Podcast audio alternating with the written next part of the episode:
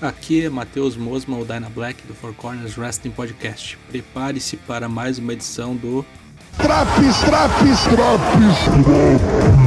A seguir tudo o que aconteceu no SmackDown de 16 de abril de 2021.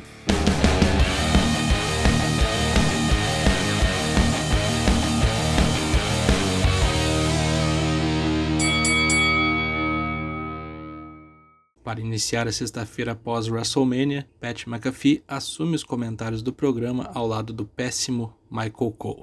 Hora de ação. Roman Reigns vai ao ringue junto com Paul Heyman e Jey Uso cortar uma promo sobre a sua superioridade. Que ele matou dois Hall of Famers e que agora acabou a conversa, não tem mais ninguém para enfrentar no SmackDown. Até que Cesaro vem na rampa e empolga o pessoal do Thunderdome, que ninguém esperava que Roman simplesmente cagasse e andasse para Cesaro simplesmente saindo do ringue com a sua trupe, deixando o careca com cara de cu dentro do ringue. Nos bastidores, Cesaro vai reclamar com Adam Pearce e Sonya Deville, dizendo que quer um combate com Roman Reigns de qualquer forma. Oates, acompanhado de Chad Gable, vai ao ringue enfrentar Rey Mysterio, que vem junto com o seu filho Dominic. Uma luta qualquer coisa. Depois de uma chave com rolinho, Rey Mysterio pina Oates e vai celebrar com o seu Bakuri na rampa, para a infelicidade do gordão. Paul Heyman é entrevistado sobre Roman Reigns, se ele vai aceitar ou não o desafio de Cesaro. Ele aproveita para enaltecer ainda mais o poder de destruição de reinos, dizendo que ele obliterou Edge e Daniel Bryan na WrestleMania. E ainda passa um esculacho em Seth Rollins, por ele ter perdido para alguém de baixo calibre como Cesaro. Por fim, confirma a luta de Cesaro, mas contra Jey Uso. Vai se fuder então. Sami Zayn vai pro ringue puto da cara. Ele reclama pra caralho de Logan Paul, que não fez porra alguma no WrestleMania para ajudá-lo. Ele diz que o seu convidado foi envenenado por Kevin Owens e por todo mundo da WWE. Falou tanta groselha que Kevin Owens veio pro ringue também.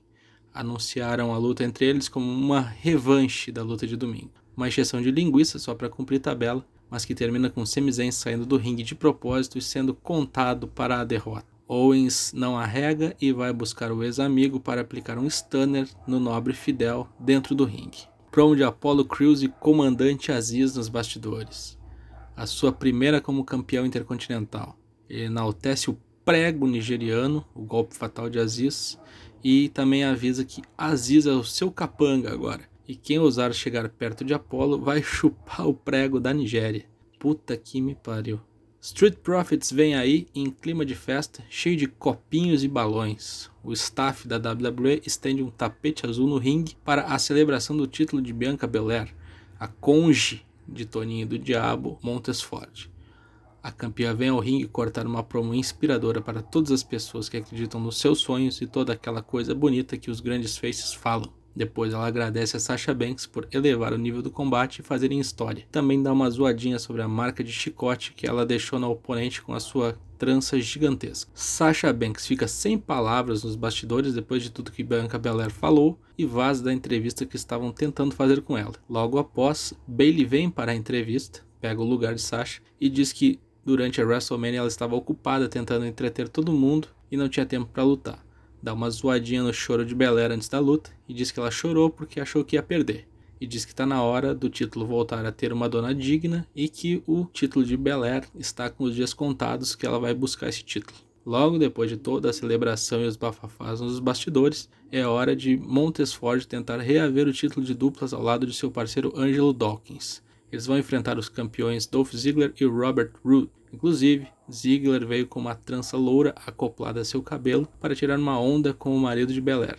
Aparentemente deu certo. Depois de uma luta equilibrada, na trairagem, Ziggler faz um hot tag com Robert Roode sem que Montesford note, e o louro aplica um zigue-zague em seu oponente na crocodilagem. 1, 2, 3, Roode e Ziggler mantêm os cinturões de duplas do SmackDown. Cesaro responde sobre o desafio de Roman e diz que está preparado para o que deve é. Roman está preocupado na sua sala e diz que é tudo com Jay. Tem que manter isso aí, viu? Depois, Jay Uso fica falando sobre a repetição infinita do golpe UFO que Cesaro aplicou em Seth Rollins e os caras do Switch adoraram a cena e só ficava passando isso durante o programa. Puta que pariu. Passou umas 500 vezes. Jay diz que vai arregaçar Cesaro no main event.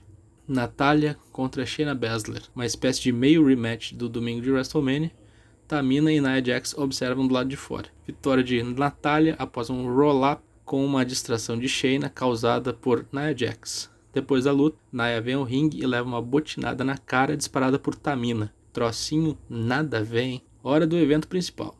Luta de campeões do Andrezão, o atual campeão de Uso contra Cesaro. A luta estava boa, com ótimos moves, até que foi interrompida por Seth Rollins, que invadiu o ringue utilizando um terno igual ao do Carlos Adão, aquele pichador de São Paulo, ou o Luiz Espalha-Lixo, né, do Pica-Pau. Acabou o programa com Seth Rollins espraguejando na rampa contra Cesaro. Situação dose, hein? O que teve de melhor no SmackDown de 16 de abril? Cesaro em evidência no event e a merecida celebração de Bianca Belair. O que teve de pior? Mau aproveitamento de Owens e Zen e continuarem o field de Naya e Shayna com Natália e Tamina. Muito ruim isso aí. Nota 5,5. Voltamos na próxima semana com mais uma edição do SmackDown. Confira também as edições do Raw, do NXT e do AEW Dynamite. Acesse o nosso Discord e venha falar conosco. Lives às terças e quintas a partir de 8 da noite, novo horário, em twitch.tv barra Falou e um bom final de semana.